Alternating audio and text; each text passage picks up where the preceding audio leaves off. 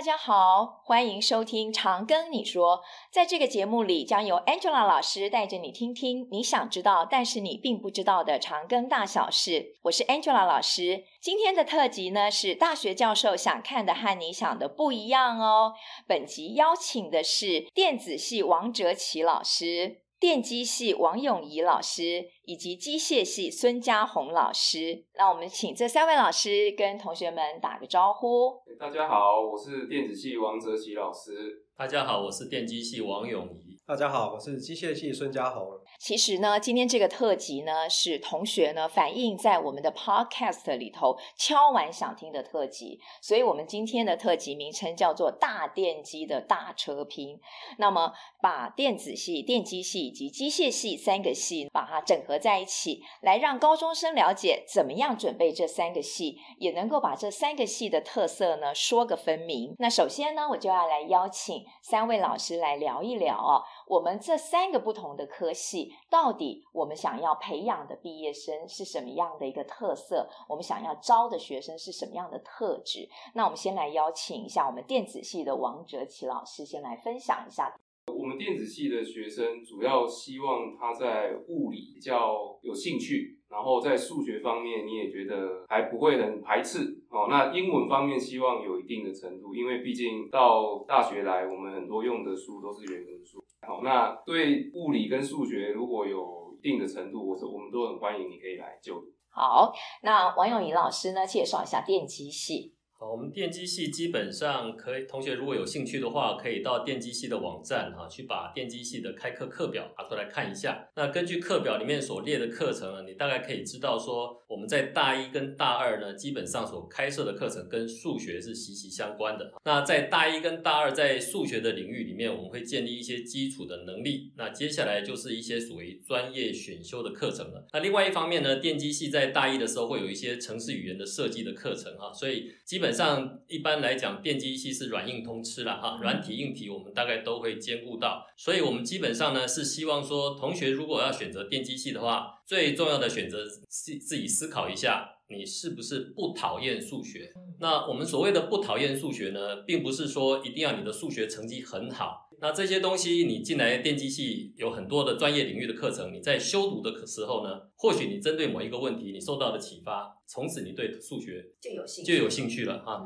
是，那听起来哈，电子系跟电机系对于数学的要求啊是基本的哈。好，那我们来听听看孙老师机械系呢？机械系其实对数学也有一定的要求，不过机械系对机械系来讲，我们最想要的学生其实是。不要怕脏，哎，不对，好，应该是这样讲。机械系想要的学生其实是对机械这件事情有点热情，最好是有一种冲动，想要自己动手去做出属于你自己的机械。所以呢，机械系进来之后呢，你当会学到机械材料的基本性质的了解。所以在机械系里面，不能讨厌数学。也许你不用非常专精，因为在现在这个时代，我们会有很多工具来帮助你计算，所以我们可以去学习这些工具。但是呢，你要知道怎么样使用工具，你还是要有数学的涵养。那我整理一下哈，听起来这三个系哈，工学院的学系几乎都是希望能够对数学、物理能够有兴趣的同学。所以呢，同学们也不要害怕，就算你在高中时候，就像王老师说的，高中时候你的数学可能没有被启发，但是来到我们学校以后，会有一群很棒的老师可以启发你，带着你来了解、探索这些科系。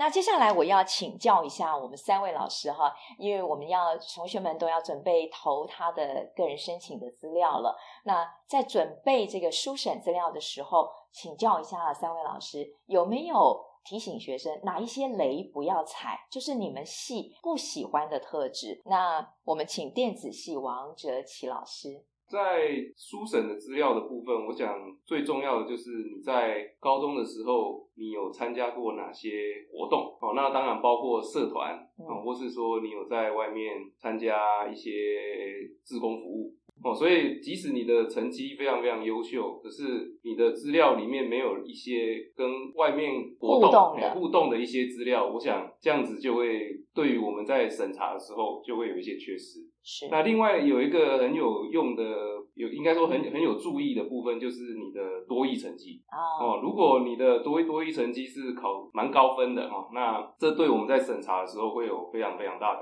加分作用。老师，我可以请教一下，大概多艺的成绩有没有一个门槛？诶，如果以学校的规定的话，我们大学生、大学部的学生，他的多艺需要到六百分。嗯，好。对。那我们来请一下王永仪老师，电机系。电机系基本上希望找到的学生是基本上能够具备问题解决的能力。因为这个问题解决能力不包含说，不仅是包含说你在学科上面问题解决能力，还有你在生活上啊你的问题解决能力。那我们基基本上呢，我们在过去有一个备审的资料在审查的时候，有一个同学哈比较印象深刻的就是说他在高二的时候。他的父母亲分别因为车祸跟癌症过世了啊，那他一度放弃自己啊，那后来在高三的时候，他自己觉醒，就自己从泥巴里面爬起来。那这个故事他写在备审资料里面，其实虽然跟专业科目没有关系啊，但是我们可以看得出来，他在修课成绩上也还不错啊，所以这个东西是让人家可以有一些印象的深刻了啊，就等于说我知道说你对你所遭遇的一些问题，你是不会放弃自己啊。所以这一点人格特质，其实是我们希望能够看到的。嗯，正向的人格特质，人都有挫折的时候，可是你要能够自己成就起来哈。那我们请教一下孙老师，我们机械系，我们希望机械系的同学是对机械有兴趣的。嗯，所以如果在同学准备的资料里面，我们可以看到这部分的呈现，那其实呢，我们会很乐于招收这样的同学进来我们系上就读。那什么样的兴趣？孙老师举个例子。兴趣上面指的应该是，譬如说你喜欢动手去做，所以你可能在高中的社团阶段啊，你有在校内或者校外展现出你动手执行的能力。那这部分的资料呢，会变成我们很宝贵的参考资料。好，来看看同学在这方面他的热情，还有他的天分。嗯，就算你的数理不是特别的好，但是你也不要太差。那因为既然你毕竟还是要学比较高深的进阶的理论。那你有基本的能力的时候呢，我们在大学阶段都会培养你们。那另外一种可能就是，其实你有时候也搞不清楚你到底喜不喜欢机械。是啊，对。那这个时候呢，你的基本数理能力具备了。进来之后，我们会从大学的课程一年级开始就教你认识机械工业里面的内容。那机械工业其实还是包含了很多的向度。那所以呢，进来之后，其实同学都还有机会去发挥自己的擅长。所以我们在备审资料里面，大概就是看到同学对于工程这方面是有兴趣、对，有热情，然后不排斥的。老师，那我就要再请教一下哈，有学生就会问到说，备审资料哈，要不要呃有一些他曾经过去参与过的一些比较类似可能这个学系的专业的东西，例如他们是不是要去修一些课程啦？会不会对他在备审资料上面会比较加分呢？啊、呃，王老师，电子系在电子系方面，我想如果有。技能，譬如说，哎、他有程式语言设计的能力，当然对于你在备审资料的加分是有帮助的。老师可以说说哪一些程式语言？嗯、C, 对，像 C C 语言啊，或是一些什么 Python，对，那这些因为在电子系其实也有课程会使用到这些软体，那我讲这对于在审查的时候都是会有很大的加分，的，对。那电机系王老师，我们电机系其实也差不多哈，也就是说，同学如果在校外有参加过一些数学竞赛啊、物理竞赛，那么你也考过一些多益，得到的成绩也不错。那比较重要的是说，你在呈现你这些竞赛成果的时候，一定要有完整的佐证资料啊。那另外一点比较重要的就是说，因为我想各系每个这个老师在打分数的时候都有一个评分表格，那个评分表格都有一些既定的项目哈。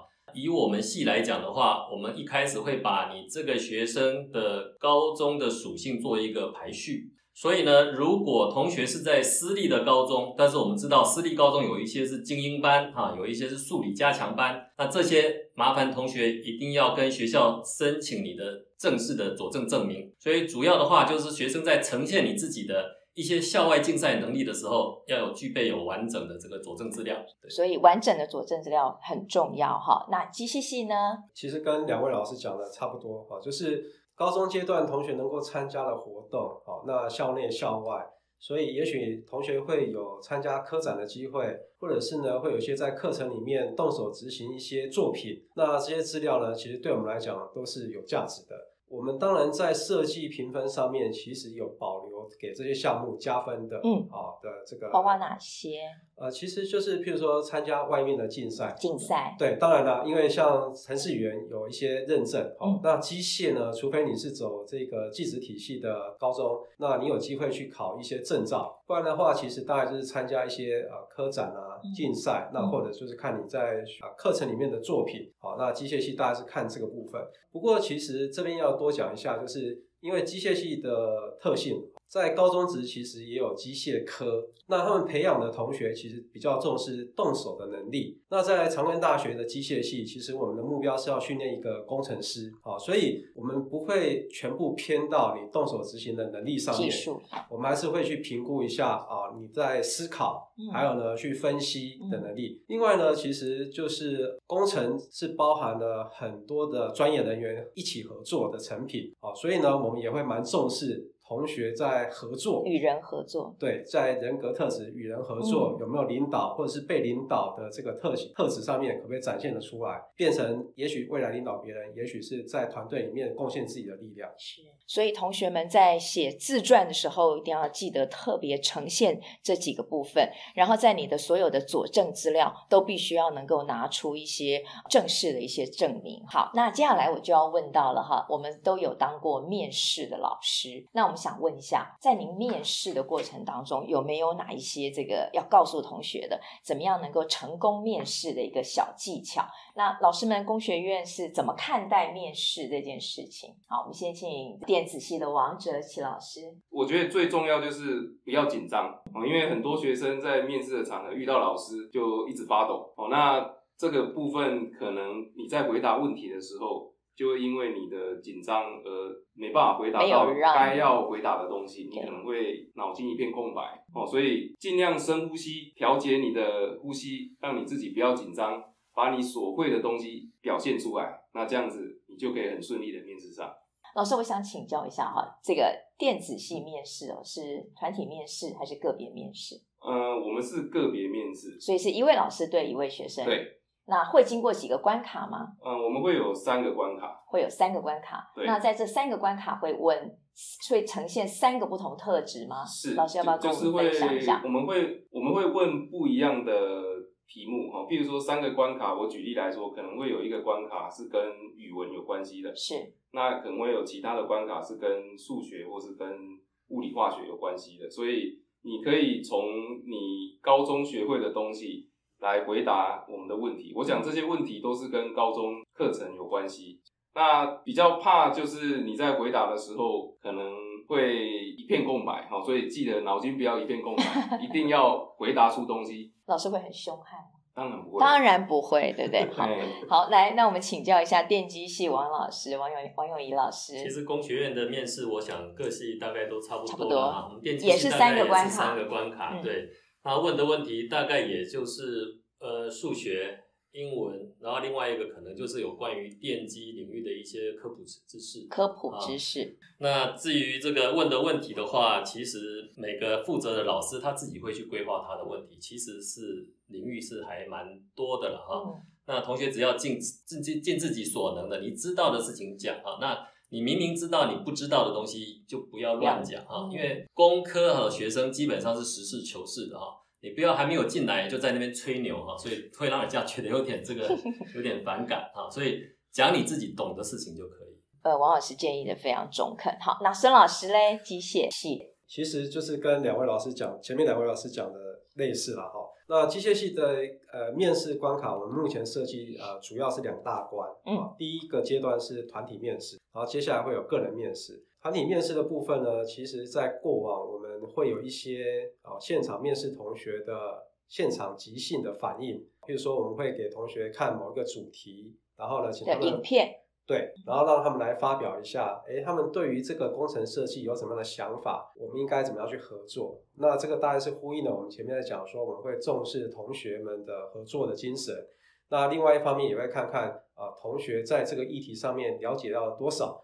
那也不用太担心，因为这些东西大概是日常生活中跟你的经验是相关的。那所以像刚刚两位老师讲的，就是不要太紧张。好，那其实我们就是觉得，哎，同学来就是让我们来看到你的特质。好，那因为你在书审上面其实写了一些资料，老师们不见得是同一批老师，但是书审的老师可能会留下一些他的这个记录。可以告诉我们说，哎，这位同学有一些特色哦。那我们会在这个阶段呢，就去开始观察你，然后呢，也看看写的是不是真实。真的。嗯，那接下来呢，我就要邀请三位老师来讲一讲哈。其实我们虽然都呃隶属于每一个系，可是每一个系都有其实都有它的次学门。那我想请老师们介绍一下，各自介绍一下你的学门有哪一些，然后你的专长是什么。那其实也告诉同学说，这个系它到底未来有什么样的出路，这也是我下一个想要请教老师的问题。那一样，我们先请电子系王哲奇老师跟我们分享一下。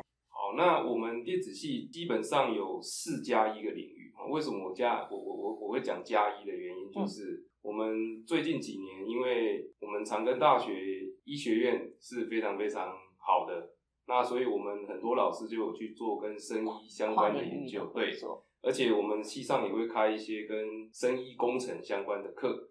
所以，我们最近有多了一个生医工程相关的领域。是。好，那另外原本就有的四个领域，包括第一个是奈米制造的领域。那奈米制造的领域比较简单来说，就是台积电。嗯。哦，所以你如果想来台积电，来电子系就对了。哦，那第二个领域就是我们叫绿能照明。嗯。好像是做太阳能或是 LED 发光的那些元件。那第三个领域就是。高频通讯，哎，那高频通讯这个领域其实就是跟五 G 有关系。那最后一个领域就是硬体哦，比较偏计算机硬体的这个领域哦。那这个部分当然就跟写程式有非常大的关系了哦。所以你如果对写程式，你的 C 语言是不错的。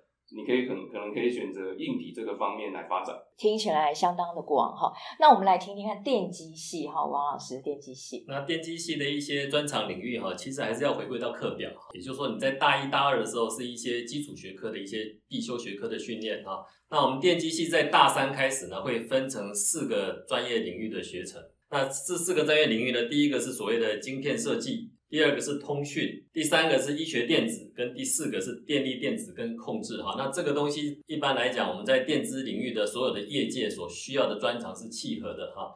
那以晶片设计来讲的话，其实讲白了就是 IC 设计了哈。那我们跟电子系不一样的地方是我们着重在整体系统晶片的设计。那么通讯的话呢，基本上我们跟电子系也不太一样哈。他刚刚这个王老师介绍的是高频通讯嘛哈。那我们基本上是在基频信号的处理，那再来是医学电子，那长庚一样哈，长庚基本上因为有跟医院合作关系非常的这个紧密哈，所以我们在电机系里面有单独一个医学电子的这样子一个领域课程啊，所以很多呃医学领呃医学电子领域的这个老师呢，他其实在研究跟实际的这个创作上都有非常不错的需要你们的帮忙，嗯，那最后一个是跟传统的电机有关系，就是所谓的电力电子跟控制哈。所以，如果说我们今天跟机械系有一些这个领域专长上的这个共同的地方，大概就是在控制这一部分啊。所以控制的话，机械也需要一些控制，那电机系也有一些控制。那另外一个就是说，我们在目前比较热门的一个学科，就所谓人工智慧啊。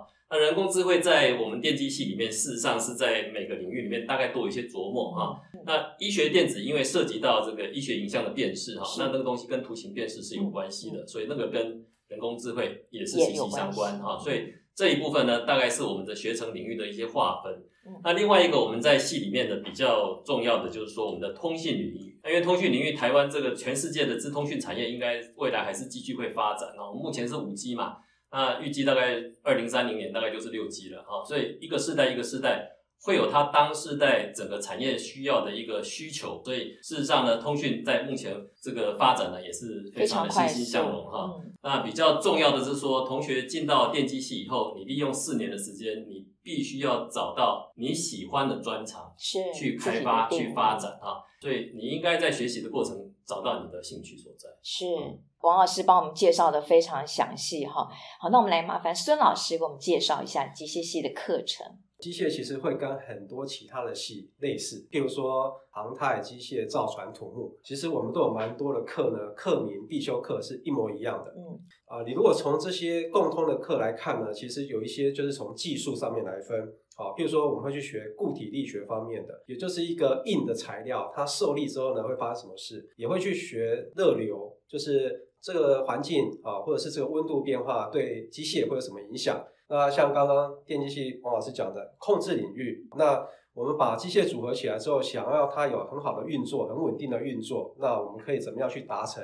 用机械设计的方法，或者是用电子控制的方法来做到这件事情。那另外呢，我们也会去学机械材料方面的课程，啊，就是不同的材料所做出来的东西，它的特性是什么？它合适应用的范围是什么？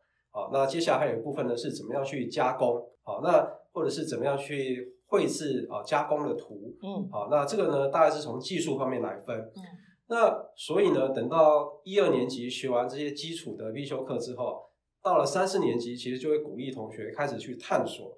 那目前长庚机械系呢，我们其实设计了几个呃比较集中的领域，包含了精密机械，然后智慧制造，嗯，还有医疗机电，好，这三个这个学程是。那其实这三个学程哦，都会用到前面所讲的基本科目的好几项啊，然后才能复合成这个学程。好，那所以呢，像精密机械可能就会去强调啊，怎么样去设计制造出一个合格的工具机啊，或者是一个机器人手臂。嗯，那智慧制造的话呢，就会像现在可以看到很多这个啊三 D 列印，再来就是应用方面哦。那像我们这个。长庚大学的啊医学院，那或者是跟医院的合作，其实蛮紧密的。嗯、所以呢，其实有很多老师啊会有机会带领同学啊去把这个机械的设计应用在医疗上面。哦，所以一个精密的手术机器人，嗯，或者是放置在这个病人身体里面的这些人工关节，是。好，那像这些呢，其实就是机械系可能发展的一些项目，未来的前进哈。是。那最后呢，我要帮家长来问一个问题了哈，就是我们的学生啊，来在我们的学校念书的时候，大概呃应该会有实习嘛，啊，都会跟医学院一样会有实习。那不晓得三个系我们在实习呢是怎么样规划的？那一样，我们先请电子系王老师。我们电子系的实习基本上就是遵照我们工学院的规定。那工学院的规定就是，我们每一个同学在大三升大四的那一年暑假，哦，必须要去校外实习八周。好，那这八周我们会请你的指导老师，你的专题研究的指导老师，尽可能的帮你在校外找到适合的公司，可以去做实习这个动作。那当然。我们也有很多站点是跟我们台塑企业有合作，很多站点都跟跟我们自己台塑企业有关系。嗯、那当然也有很多是跟其他业界有合作。所以这个实习之后，你就可以知道，当你以后步入业界的时候，你可以他们的生活大概是如何。那可以事先先了解工程师到底都在做什么。那再来，如果你真的暑假你没有办法去实习，那现在最近我们系上也安排一种是在四年级去实习的这个课程。那你可以选择在四年级去修工厂实习这一门课。那这一门课当你修了之后，就可以一样可以在外面的公司可以得到你要的一些工厂相关的一些资讯。那更重要的是，这个工厂实习的课。是有薪水的。哦，我正想问这个问题，老师，那这样薪水是多少钱呢？呃，薪水基本上我们会跟公司去谈这一块，哦，那每一个公司可能能够付的薪水不一样，不过至少一定比基本工资来得高。哦，非常好，好，好，那我们呃请教一下电机系王老师。电机系其实差不多哈，也就是说我们大概就是遵照工学院的一些规定哈，等于说一开始。在大概每年的三四月的时候，每个老师或者是电呃工学院会给我们一些这个实习的站点。那一开始会请这个负责的代站老师呢，去跟公司去谈一下你八周的实习课程，要把你八周的实习课表给列出来。那列完以后呢，同学就是时间到了就去直接去做实习。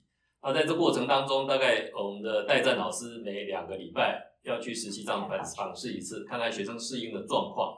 那基本上我们的学生实习的状况其实都还不错哈。那只不过说我们长庚的暑期实习呢，基本上跟其他一般大学比较起来，其实是还算蛮有特色的啊。因为我们大概是应该我印象没有错的话，应该全国第一个哈去办这个技职体系才有的实习哈。那这个实习的成果回来以后呢，我们会办一个实习的竞赛啊，成果的展现啊，那让。全系的老师去每一个站的负责的这个同学呢，去成让他们来介绍一下他们在实暑期实习的一些实习内容啊。